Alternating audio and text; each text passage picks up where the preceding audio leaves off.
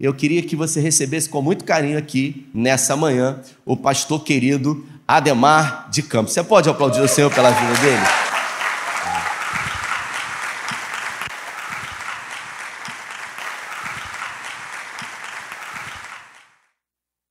A palavra de Deus diz no Salmo 92: Bom é louvar ao Senhor, para de manhã anunciar a sua benignidade todas as noites sua fidelidade.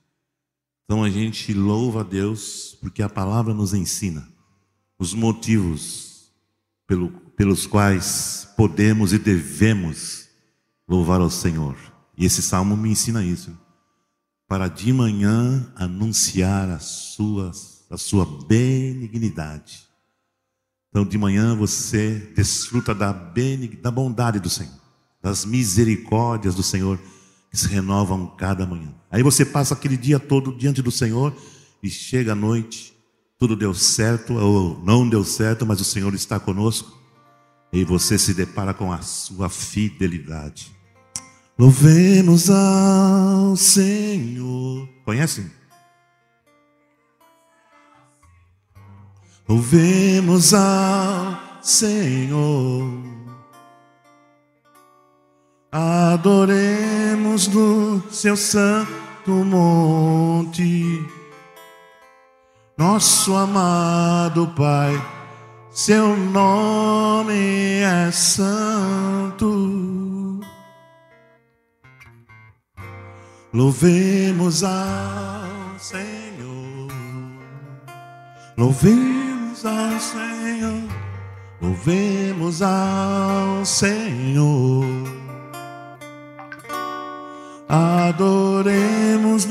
Seu santo monte.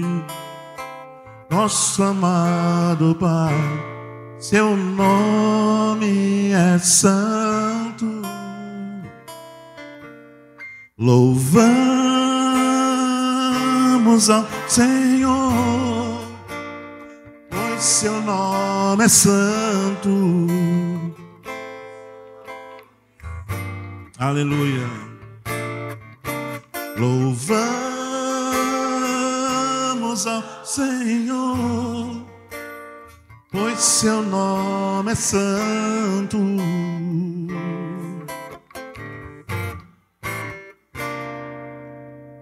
Magnifiquemos ao Senhor, ao Rei,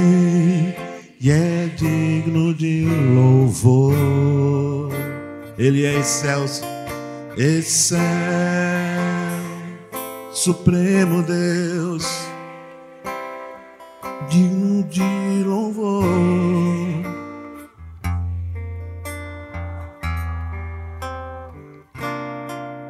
excelso.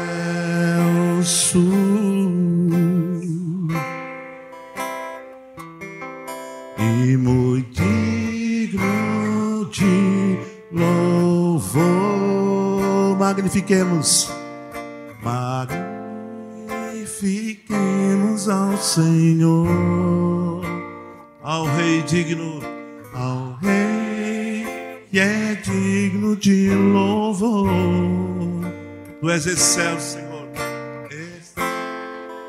Excelso Deus, Supremo Senhor.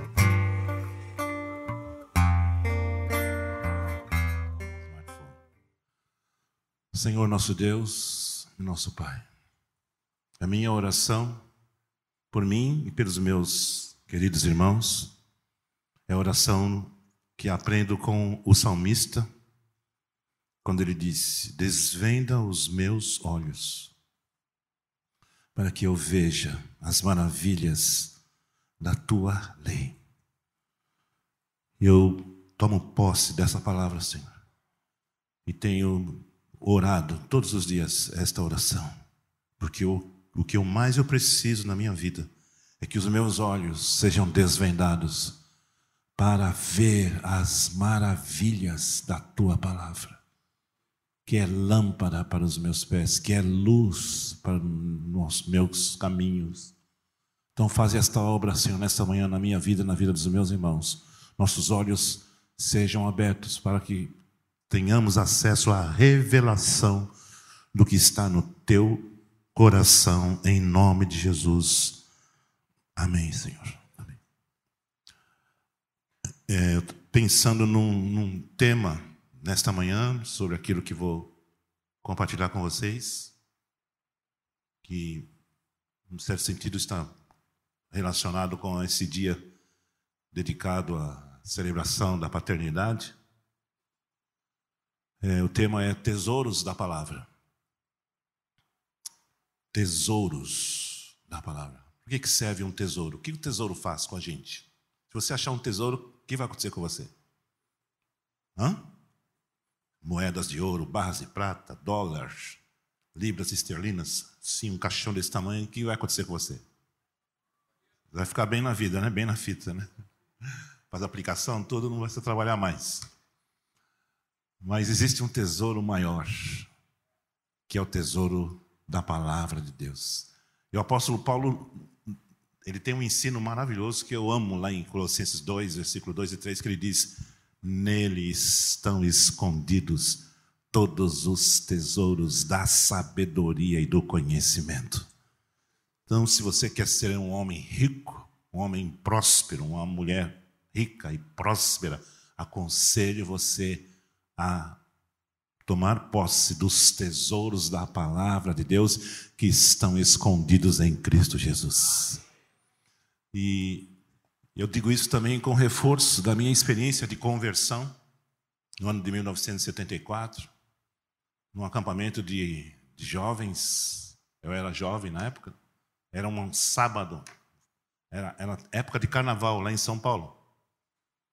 E naquele sábado à noite, eu ouvi pela primeira vez a pregação do Evangelho, pregação da palavra de Deus. Aquilo mexeu muito comigo.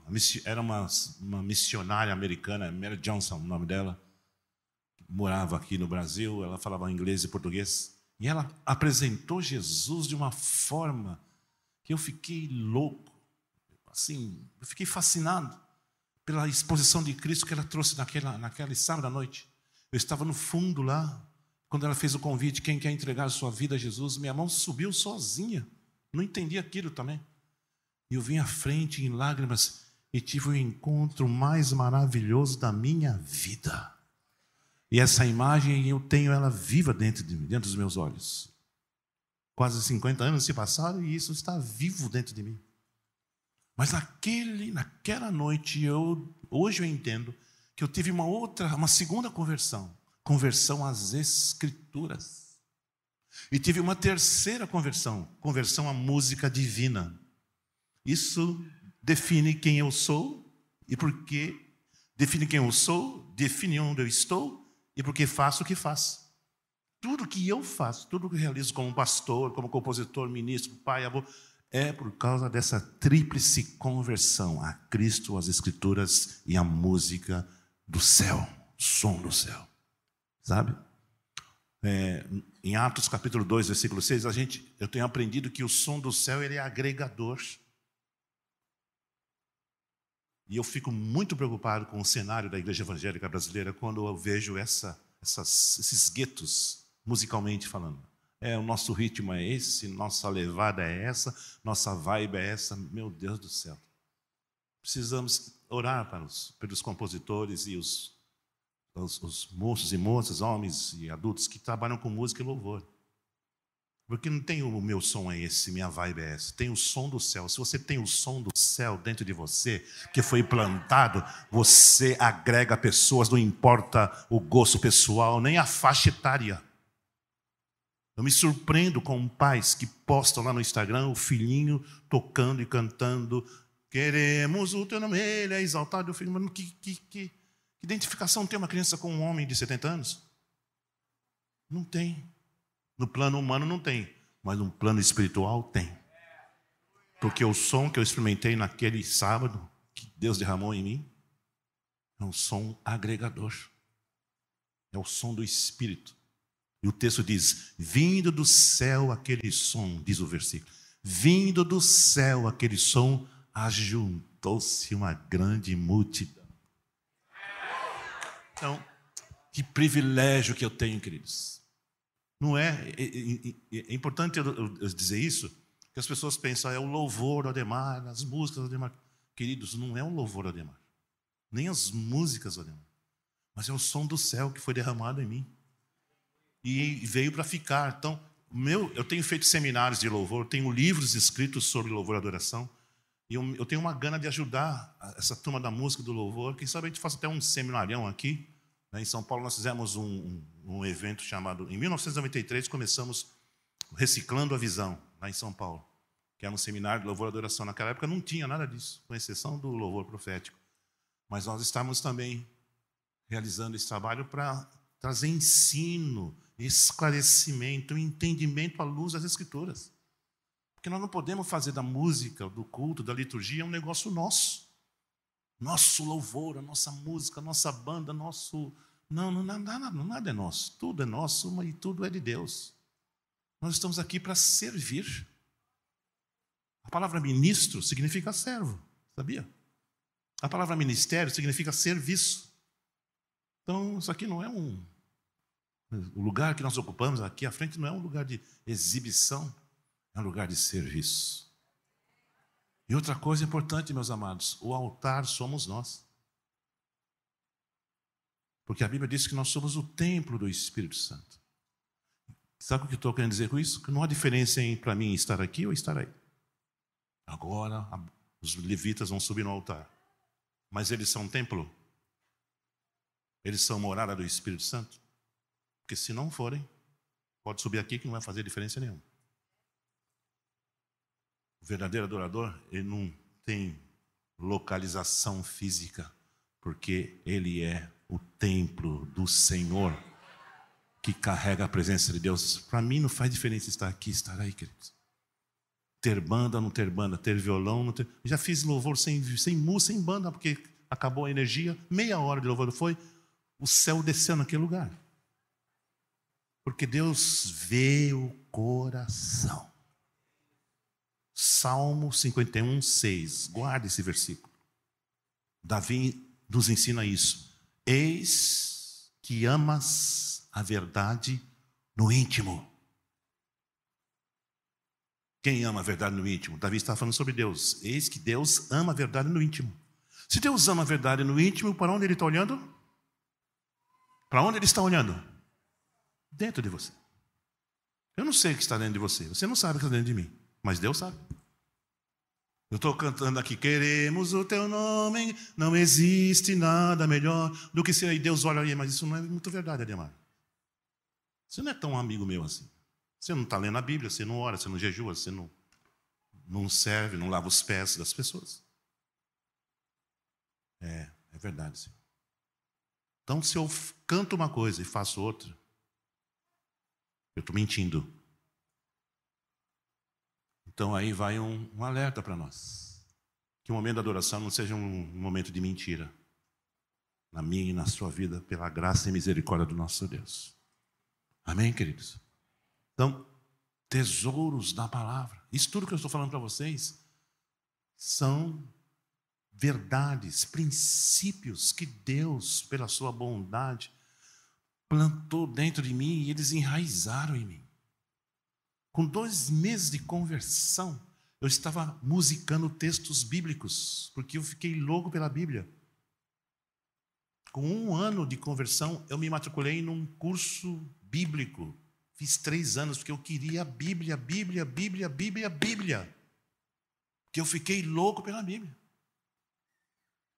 E aí comecei a colocar música, melodia em, em textos da palavra.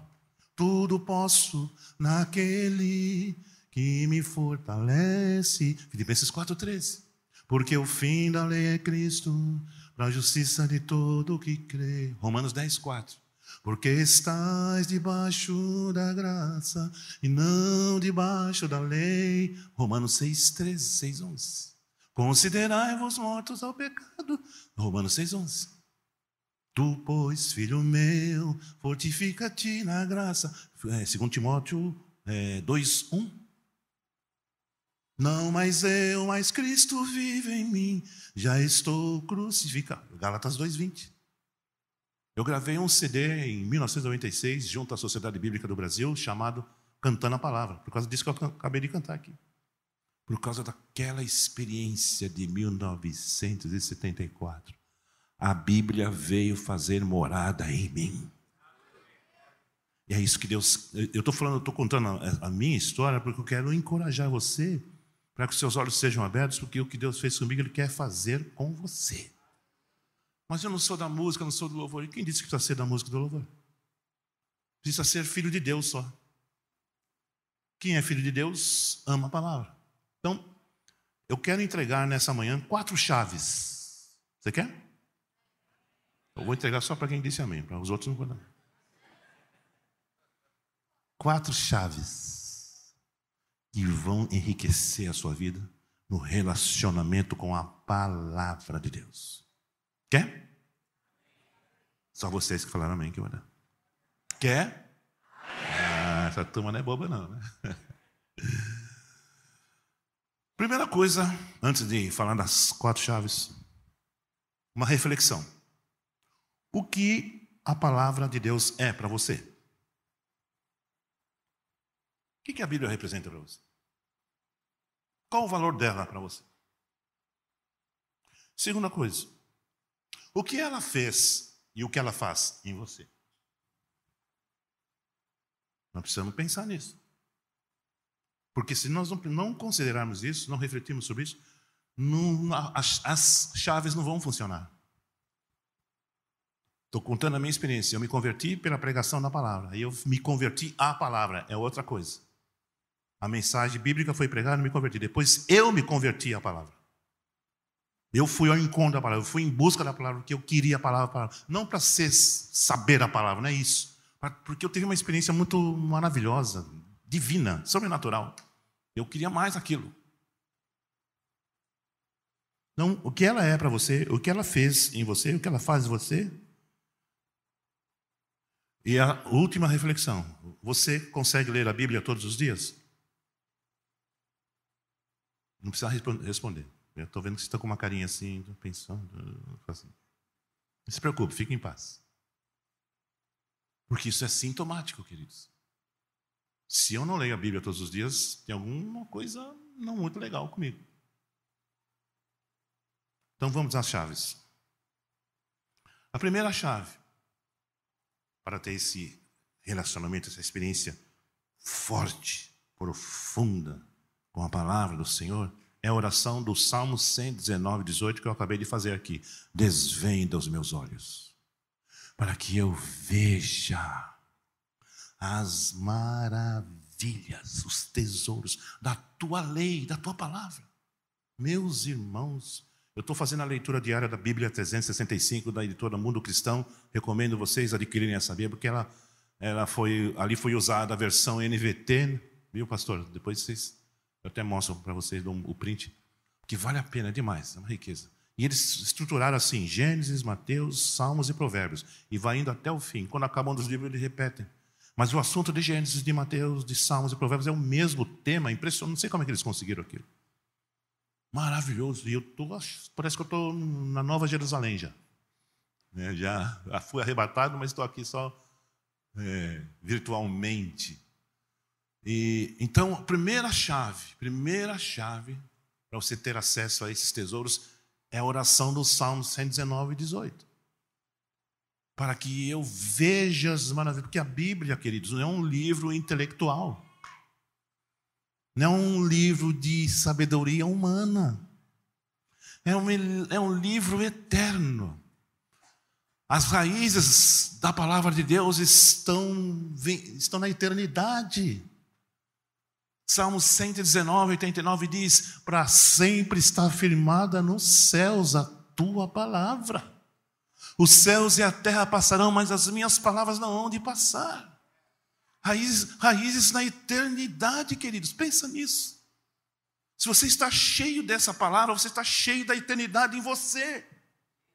Você está andando nesse mundo, mas você tem um poder eterno dentro de você.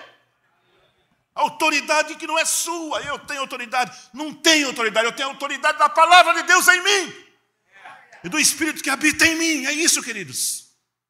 Não tem esse negócio de ficar reivindicando, não, porque eu não sei o quê, glória a mim, louvado seja eu, é, Pai, Filho, Espírito Santo e o Jeová Júnior.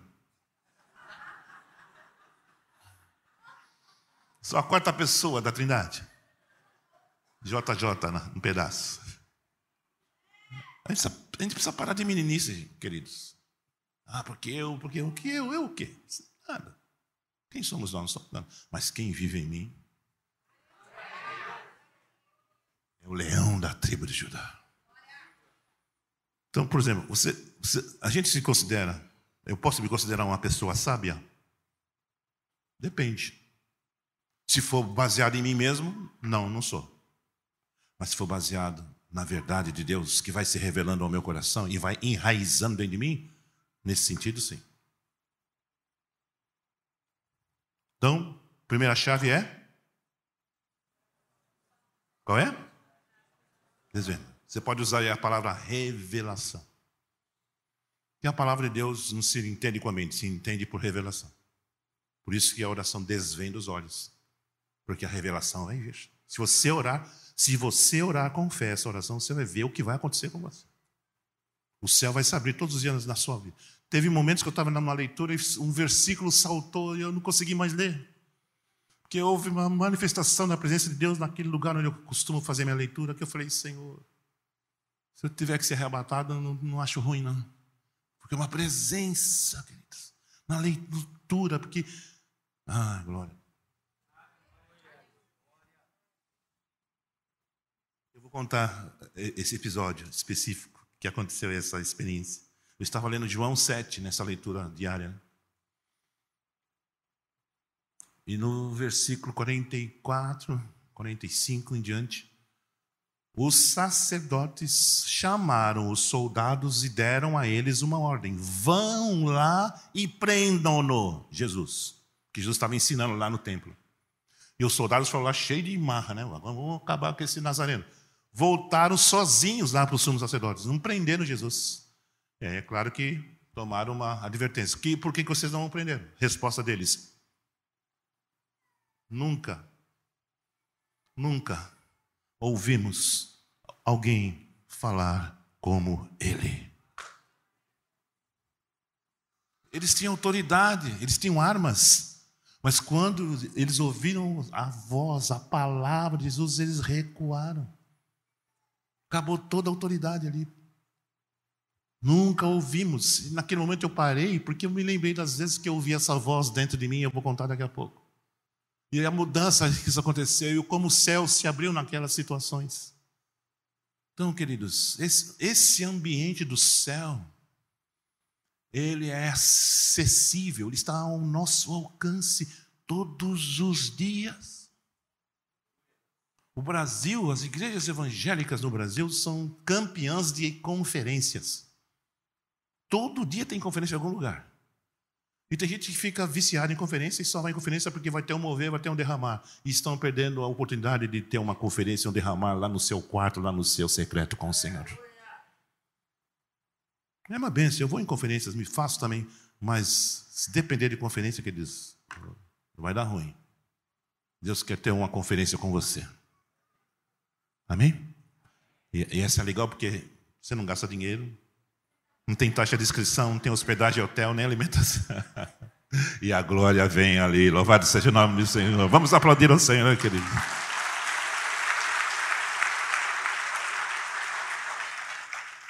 Eu não estou falando contra a conferência, é uma benção, mas não podemos substituir uma coisa pela outra.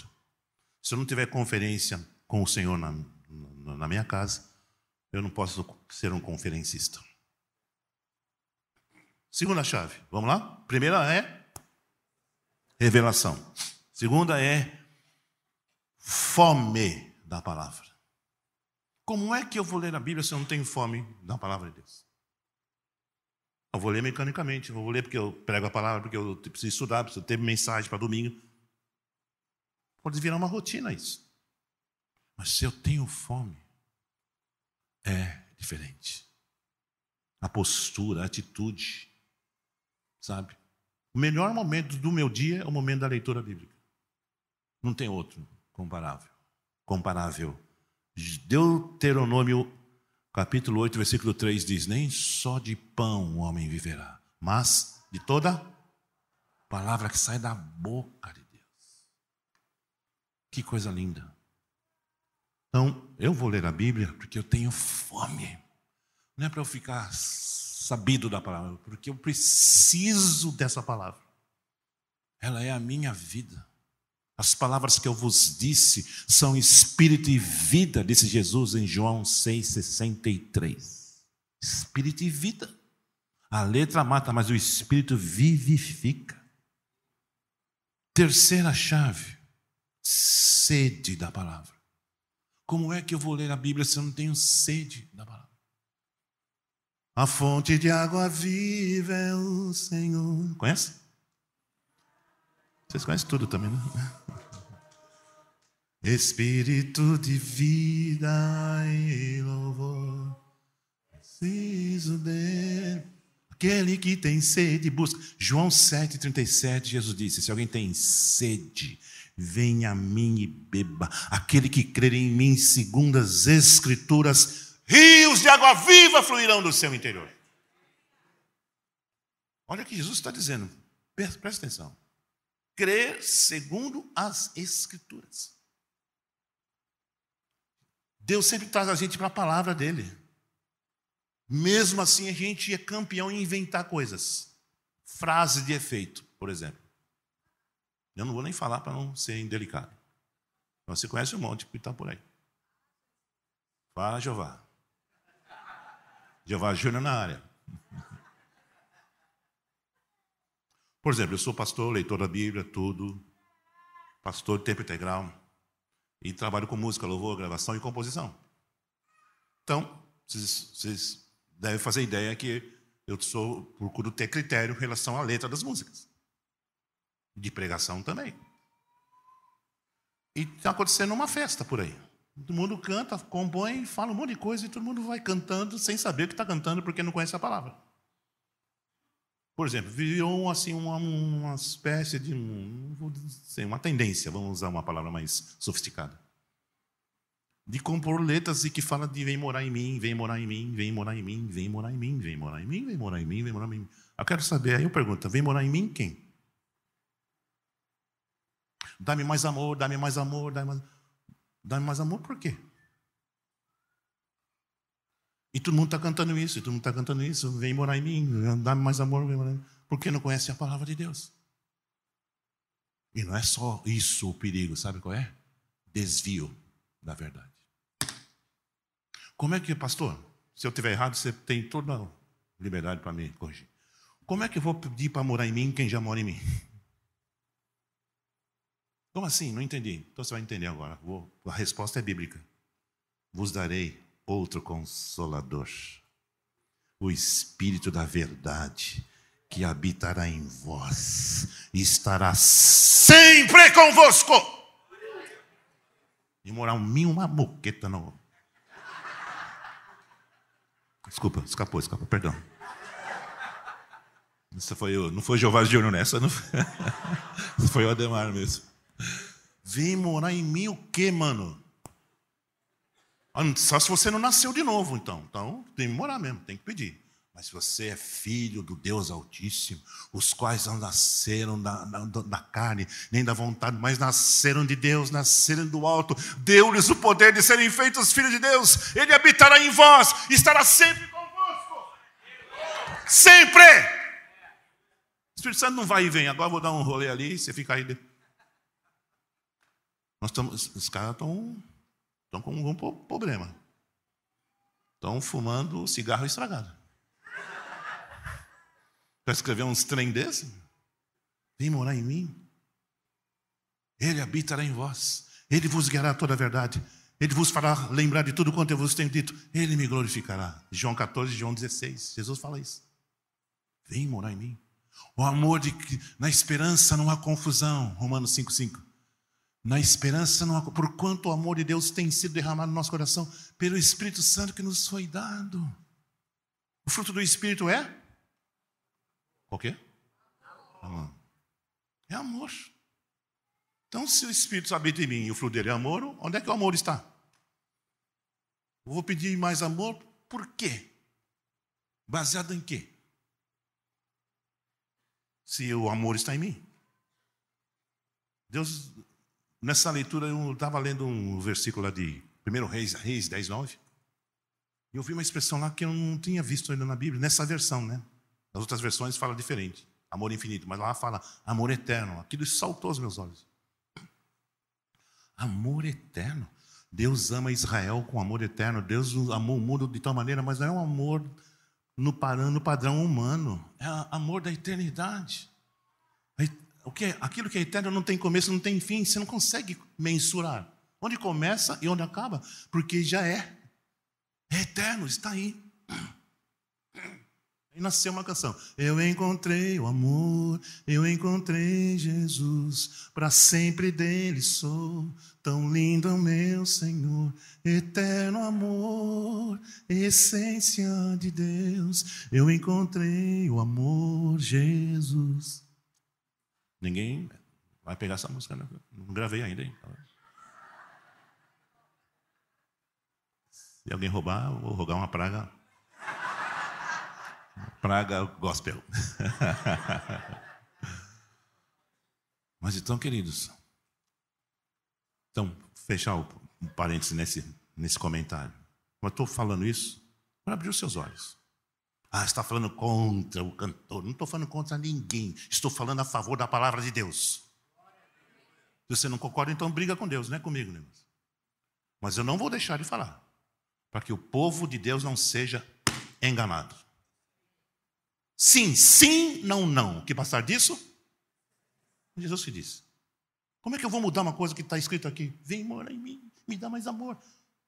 Se o amor mora em mim, como eu vou pedir uma coisa que eu já tenho?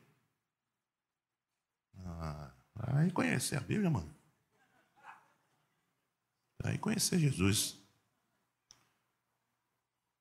Fome. Segunda é? Terceira? E a última chave a última nessa listinha aqui, isso aqui não tem fim.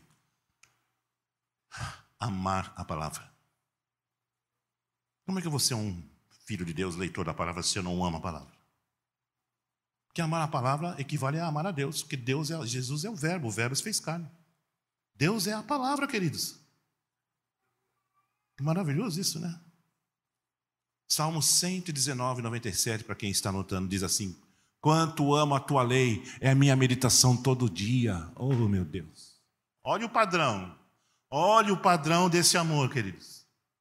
Ama, esse filho de Deus ama tanto a palavra que ele medita nela todo o dia.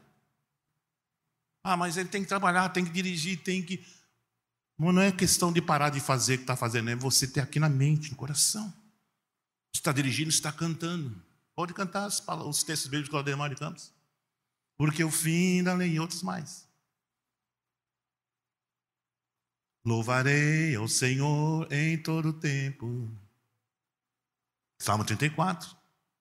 Em todo o tempo louvarei ao Senhor, o seu louvor estará continuamente nos meus lábios. Ou seja, você está conectado. Deus já me levou à experiência de composição, de, de uma inspiração, quando eu estava dirigindo lá em São Paulo, não é numa avenida Imagina se ali é lugar de compor, mas o tema veio, a inspiração veio eu.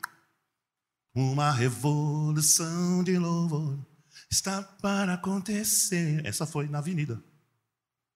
Por quê? Porque nós estamos conectados.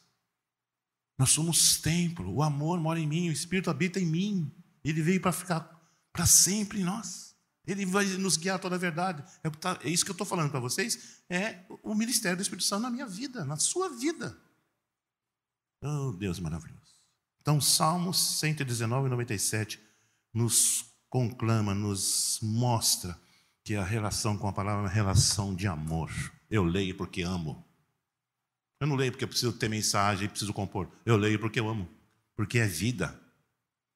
Palavras são espírito e vida. Eu recebo vida de Deus, vida de quem está em mim, vida eterna, santificação, purificação e libertação e e conversão, e cura física, tudo, tudo na palavra. Isso que eu falei agora está escrito aí. Salmo 107, 20. Enviou a sua palavra e os curou. Mas como tem que fazer uma campanha? Não sei. A Bíblia está dizendo que enviou a sua palavra e os curou. Salmo 107, 20.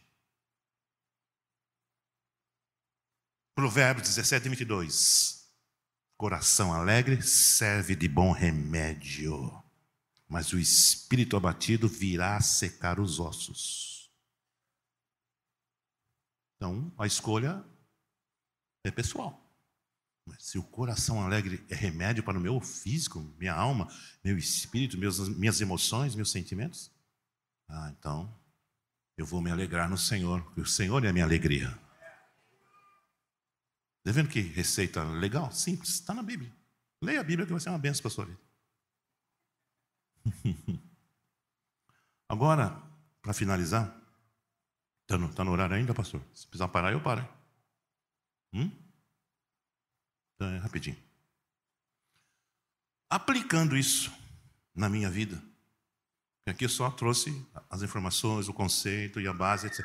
Mas como é que isso aconteceu na minha vida? Em três momentos Três momentos, eu vou destacar dois desses três momentos, que foram determinantes, foram decisivos para o meu presente naquela época e para o meu futuro. Se eu não tivesse sido alcançado por essa palavra que eu vou dizer para vocês agora, hoje eu não estaria comemorando o Dia dos Pais.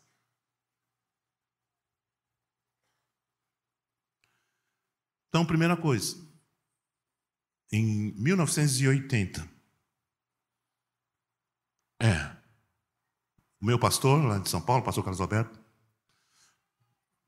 a igreja, uma igreja grande lá em São Paulo, só que não tinha tantos pastores como temos hoje.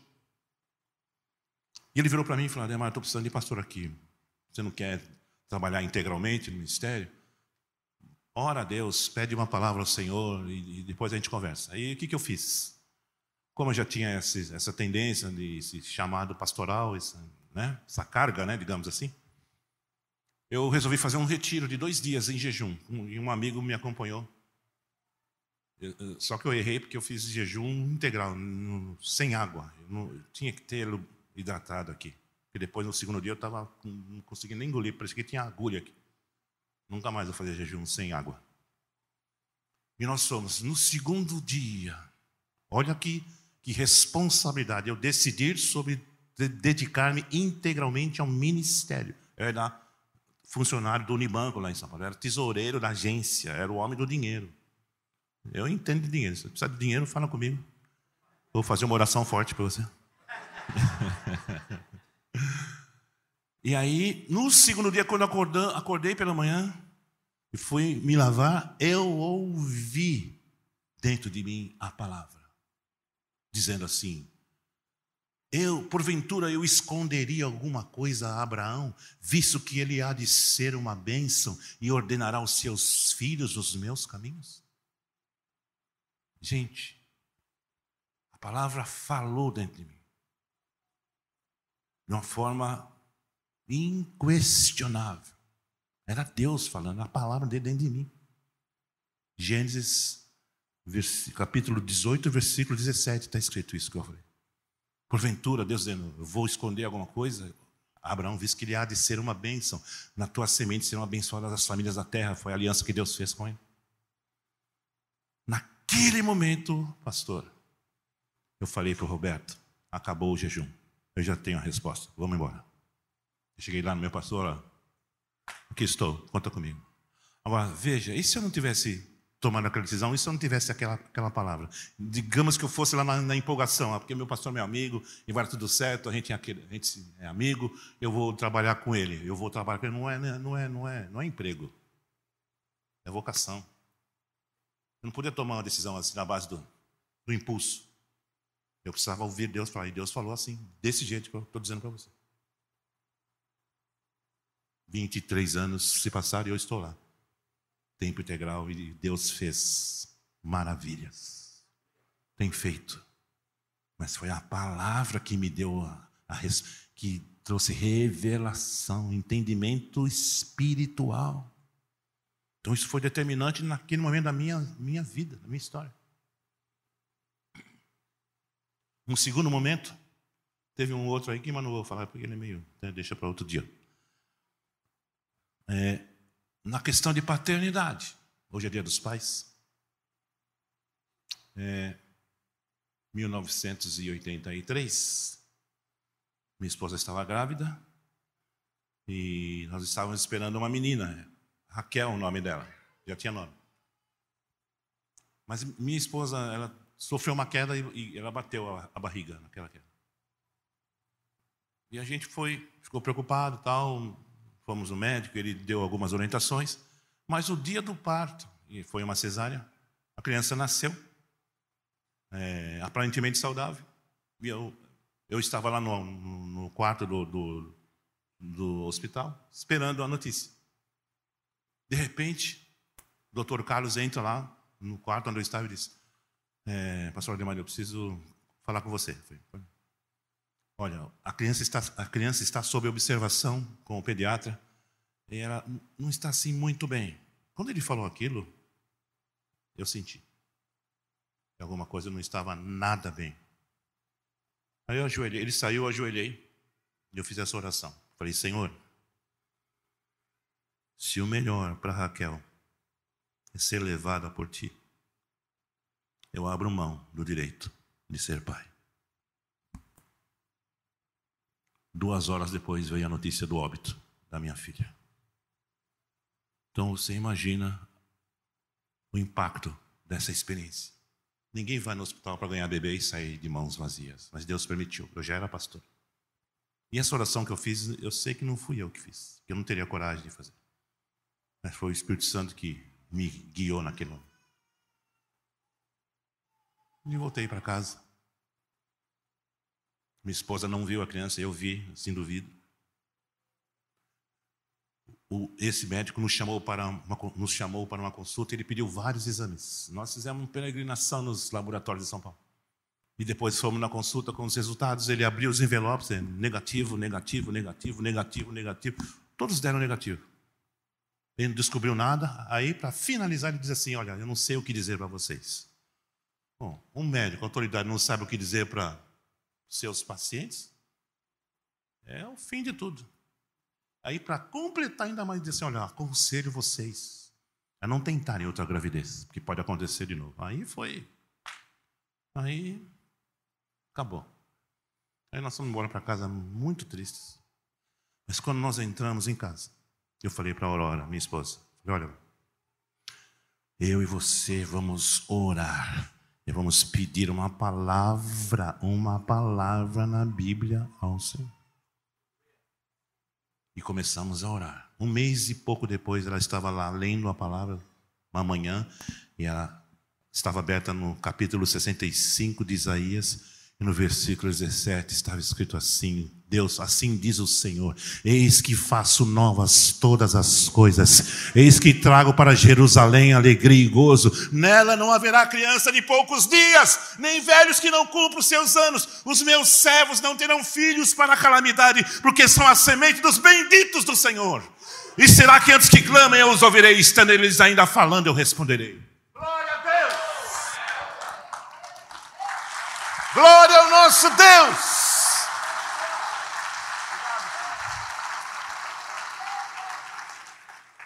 Quer saber o resultado? Rodrigo, Mariana, Juliana, Thales, e Diego, e, e Sara, e Bela Luísa, e Vivi, e Celine, e Pedrinho, e Liz.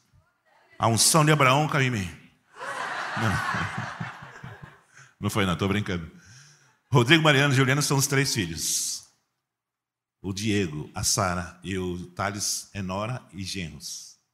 E a Bela é neta, a Vivi é neta, Celine é neta, a Liz é neta e o Pedrinho é neto também. Agora, vamos parar aqui. Pensa aqui. Vamos fazer um, uma observação importante. E se eu e minha esposa não tivéssemos tomado a atitude e a decisão de buscar uma palavra de Deus? Eu não ia tentar a gravidez, eu estava com medo de acontecer de novo. Eu não tinha convicção. Você percebe que diferença que a palavra de Deus faz na nossa vida? Tesouro, que tesouro. Gente, hoje meus filhos estão casados. estão bem casados. O Rodrigo, o meu mais velho, ele casou-se com uma finlandesa, ele mudou-se para a Finlândia, está há 16 anos lá. E Deus levou meu filho para ser pastor de finlandeses na capital da Finlândia. Olha que mistério, gente. E ele é uma bênção, Rodrigo. Sou suspeito de falar, mas. Ele se formou, ele aprendeu o idioma, ele é pastor. Ele serve aquela nação. No casamento dele que eu fiz, falei, Rodrigo, nós, você é a nossa oferta para aquele continente. Ame os finlandeses, dê a sua vida por ele, por eles. Abençoe aquela, aquela nação. Isso foi há 16 anos atrás que eu dei essa palavra no casamento dele. E hoje Deus o levantou como, como um pastor, ministro de música, ele é músico também. Então, o que eu vou dizer para Deus? Bendize a minha alma, Senhor e não te esqueças de nenhum dos seus benefícios. Então, vocês imaginem a alegria, a minha alegria como pai. E para completar, queridos, desculpa estar estendendo, mas isso aqui é, isso aqui é, isso que eu vou falar agora. Deus não é brincadeira, gente. Há dois meses atrás, três, dois meses e meio, eu estava em Blumenau, numa conferência grande lá, das igrejas Batista do Sul. 3 mil pessoas num evento grande. Eu ministrei no sábado à tarde um painel, um bate-papo, à noite louvor e no domingo de manhã também encerrei ministrando louvor lá. Almoçamos, eu fui para o hotel arrumar a mala que a gente já ia pegar a estrada. Aí o meu cunhado, o Gino, estava junto comigo, né? ele, falou, ele mandou um recado, ó, tem um pessoal aqui que quer falar com você. Eu falei, tá bom, eu vou descer já. Eu desci, aí tinha duas moças e dois rapazes assim no, na recepção. E eu fui na direção deles. Meu cunhado falou, é, são eles. Aí eu fui na direção deles. Vocês querem falar comigo? Aí uma das moças, parece que era a líder do grupo, ela levantou e veio na minha direção. Ela falou assim: é, Eu tenho dois pedidos para fazer a você. Eu fui lá no, no, local do evento, mas disseram que tinha acabado. E eu pensei que o horário era mais tarde. E disseram que você estava aqui e eu vim aqui. Eu, eu queria falar com você. Eu falei: Tá bom. Eu tenho dois pedidos, ela falou. Primeiro, eu quero um abraço. Segundo, eu quero uma oração. Eu falei, tá bom, mas por quê? Aí ela me vira e fala assim: Meu nome é Raquel. E eu tenho 40 anos. Aí eu parei. Raquel era o nome da minha filha, que estaria completando 40 anos esse ano. E quando essa menina falou isso, eu falei: Meu Deus do céu, Deus está brincando comigo.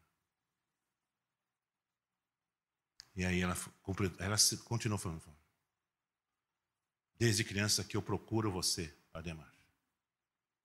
Desde os meus nove anos que eu canto as suas canções. Eu tenho pai e mãe, mas o meu relacionamento com eles é abusivo e violento. Mas Assim, e aí quando eu fui orar, nós oramos, eu abracei ela e a filha, a filha dela que estava com ela.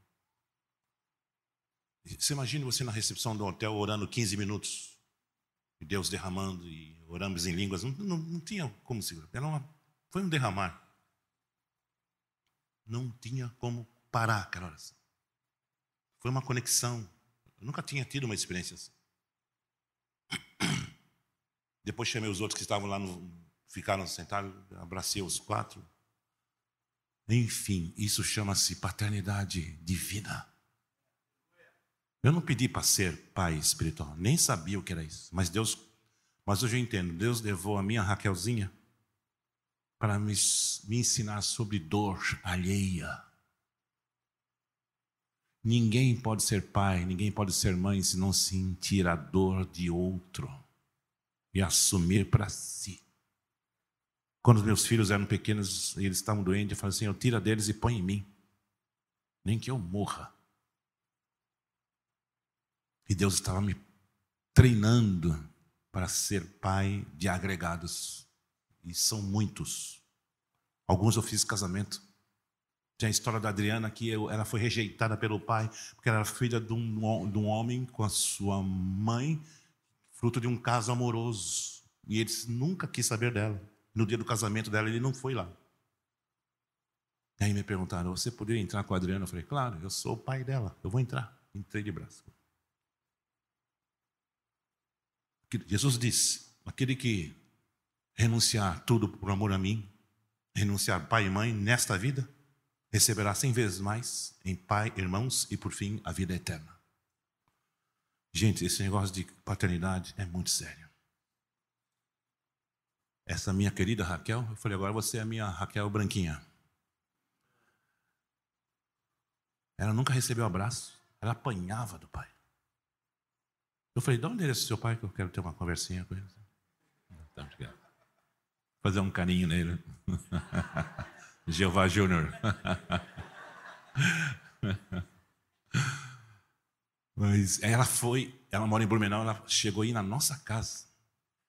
Na minha casa, junto com a minha esposa, sentamos, no café, oramos, abençoamos. E de lá para cá a gente não, não deixa de se conversar. Deus faz essas conexões, queridos. Há muitos filhos órfãos de pais vivos. E eu creio que você não é um desses, em nome de Jesus. São órfãos, mas não tem pai. Que Deus tenha misericórdia. E Deus quer usa a gente. Ele faz essas conexões. Olha que coisa louca que aconteceu. Não foi programado nem por ela, nem por mim estava no coração do Pai. Eu encerro com a profecia de Malaquias 4, 5 e 6 que diz: Eis que vos envio o profeta Elias antes do grande e terrível dia do Senhor, e ele converterá o coração dos pais aos filhos, dos filhos aos pais, para que eu não venha e fira a terra com maldição. Misericórdia, meus queridos. Ore sobre isso. Se Deus mostrar alguém, uma, algum filho, algum moço, moça que está aí, está órfão, acolha. Abrace, ore, abençoe, sirva essa, essa pessoa. Porque é isso que Deus espera de nós, pais. Vamos ficar em pé, queridos.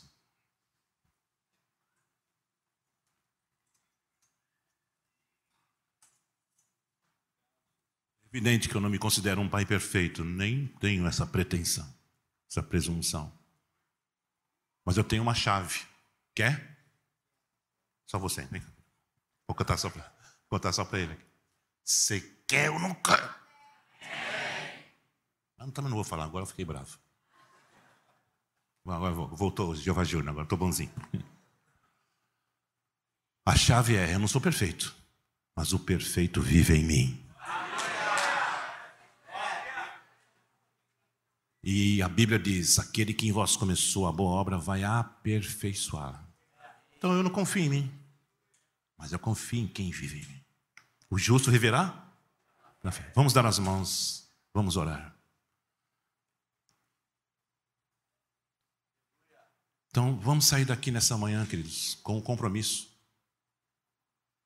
de buscar os tesouros escondidos na palavra do Senhor. Mas você precisa orar Salmo 119, desvenda, me revela. Você precisa ter fome, precisa ter sede e precisa amar na palavra. Senão vai ser uma ação frustrada, não vai, não vai, dar, não vai dar certo. E Deus deixou a palavra dele como um testamento, uma aliança. Obrigado, Senhor, por esta manhã maravilhosa. Obrigado por essa igreja, obrigado pelos pais que estão aqui, Senhor. Sobre eles eu invoco a tua bênção, Senhor. A bênção do Senhor que enriquece não acrescenta dores. Que eles sejam pais dependentes do Senhor, cheios da tua palavra, cheios do Espírito Santo, cheios da tua sabedoria, cheios de misericórdia para com seus filhos, cheios de amor por seus filhos, cheios de desejo de formá-los no modelo de Jesus. Capacita, Senhor, capacita pela tua presença neles. Tu és a fonte de capacitação, de instrução, de sabedoria. Nós precisamos de ti para sermos pais, segundo o teu coração. E se o Senhor quiser agregar outros que não nasceram, não são filhos biológicos, Senhor, nós estamos à tua disposição. Que há muitos órfãos neste mundo, Senhor, precisando de um abraço, de um carinho, de um ósculo, de um beijo, Senhor, de atenção, de acolhimento. E a igreja tem essa missão. A igreja é um lugar de acolhimento, de consolo, de cura, de restauração. Seja assim a tua bênção sobre esta igreja, sobre os homens, sobre as mulheres, sobre as famílias, sobre os filhos. Que os nossos filhos sejam abençoados cada novo dia. Nós te damos graças pela paternidade que nos confiaste.